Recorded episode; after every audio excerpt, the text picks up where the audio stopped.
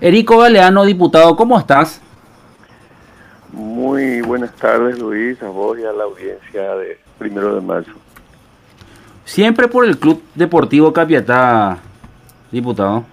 Sí, siempre, aunque ahora en menor medida porque hay mucho por hacer en, sobre todo en la parte de salud, hay bastante que hacer, tratando de colaborar un poco con, con algo, eh, siempre dentro de nuestras posibilidades.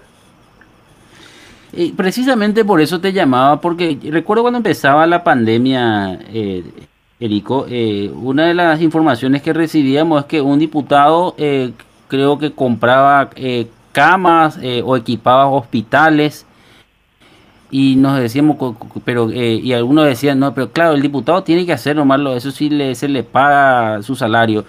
es es de tu salario. ¿Dónde salió los recursos, diputados, para poder colaborar con eso?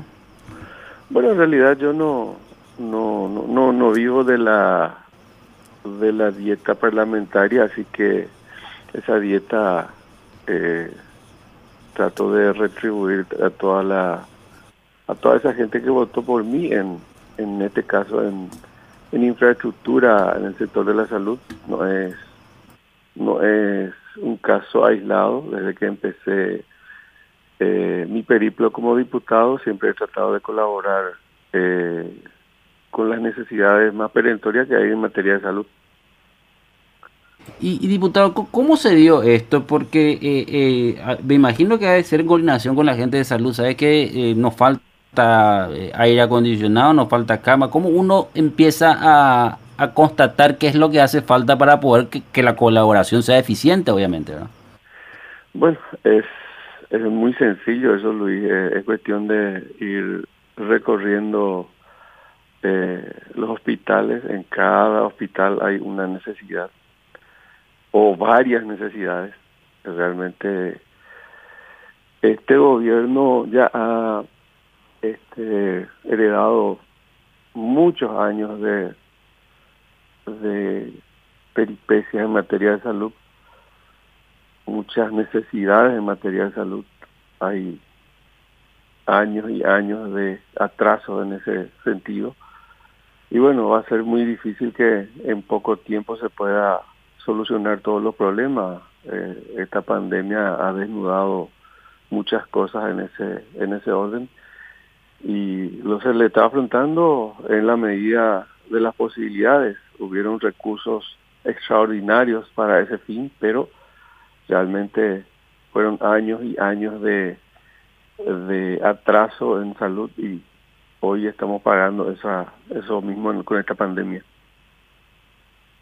Si vamos a tener que hacer un recuento, Erico, de, de lo que ya estuviste acercando como aporte, eh, ¿Qué, recuento podemos hacer? ¿En qué hospitales, qué equipamientos? Bueno, eh, habíamos empezado con el hospital de Ñembu.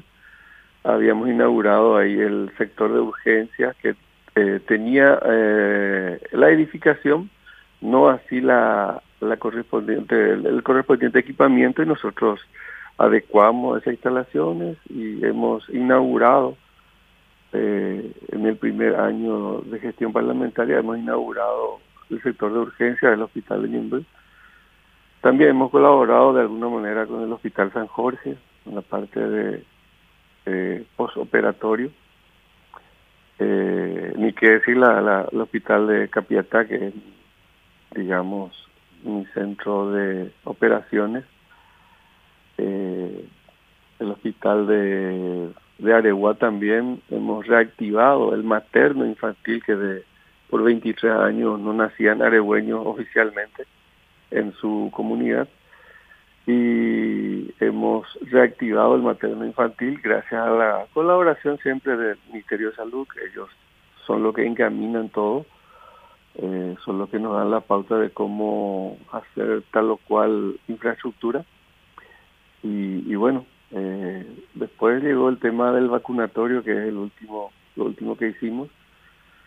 Eh, entendemos que en algún momento vamos a conseguir las vacunas en cantidad importante y tenemos que estar preparados para para cuando llegue ese momento, eh, vacunar a la gente en condiciones saludables, seguras y cómodas.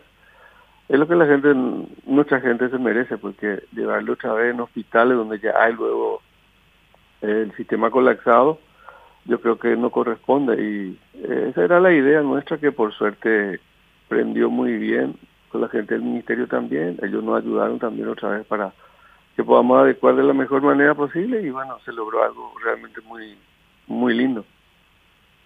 ¿El vacunatorio eh, eh, está dónde, diputado? Está en el kilómetro 23 sobre la ruta 2, eh, un lugar estratégico para que la gente pueda llegar inclusive con transporte este, en colectivos, eh, si es movilidad propia, acá sobre la ruta 2 mismo.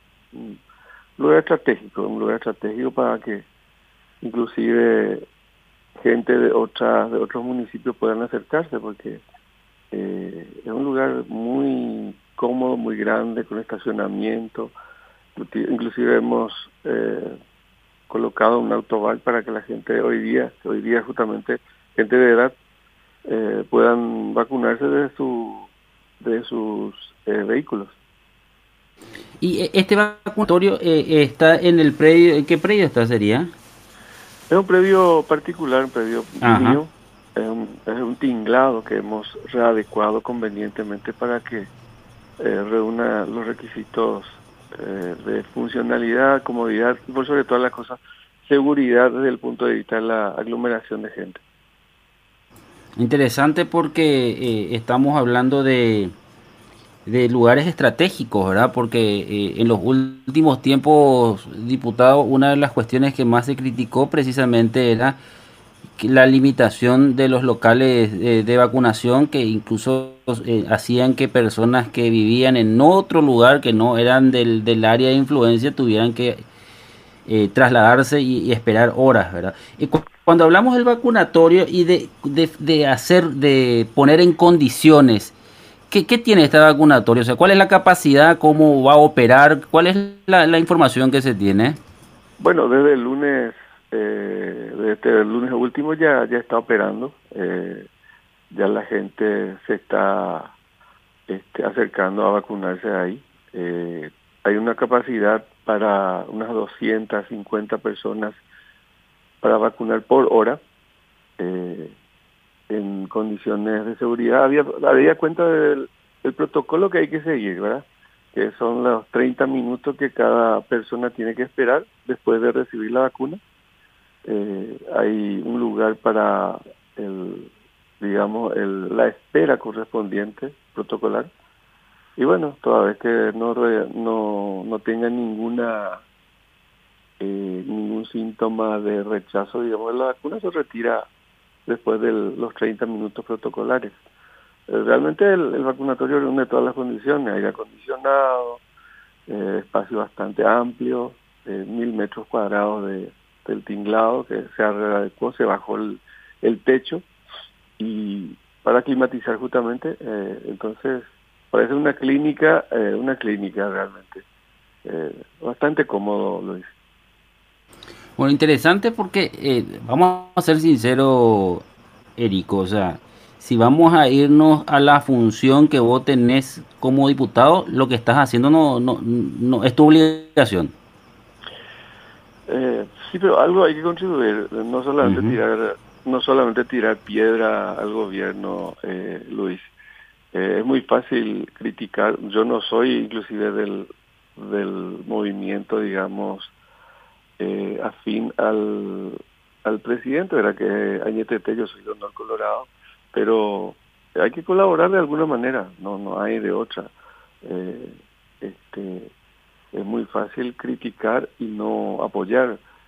Eh, quiera ser o no, nosotros tenemos un, un presidente constitucional y como legislador tenemos que colaborar con, con él de alguna manera. No, no podemos estar con los brazos cruzados, Luis.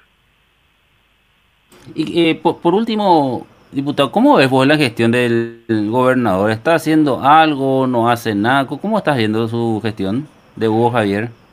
Bueno, yo a mí no, no me gusta este, yo creo que son las personas que tienen que este, medir, digamos, el desempeño de cada hombre público, son ustedes los periodistas, yo no, no puedo inmiscuirme en otra área que no sea lo mío, no me gusta opinar del trabajo de otras personas, así que, eh, así como que dice, voy a pasar esa pregunta para ustedes mismos, eh, Luis. Pero normalmente eh, tienen un trabajo coordinado los diputados con el gobernador o no? Nosotros, eh, en lo que respecta al trabajo conmigo, por ejemplo, eh, trabajo que hemos hecho puntualmente juntos, se ha portado demasiado bien conmigo, pero eh, son son varios espectros de que trabaja que es el trabajo del gobernador.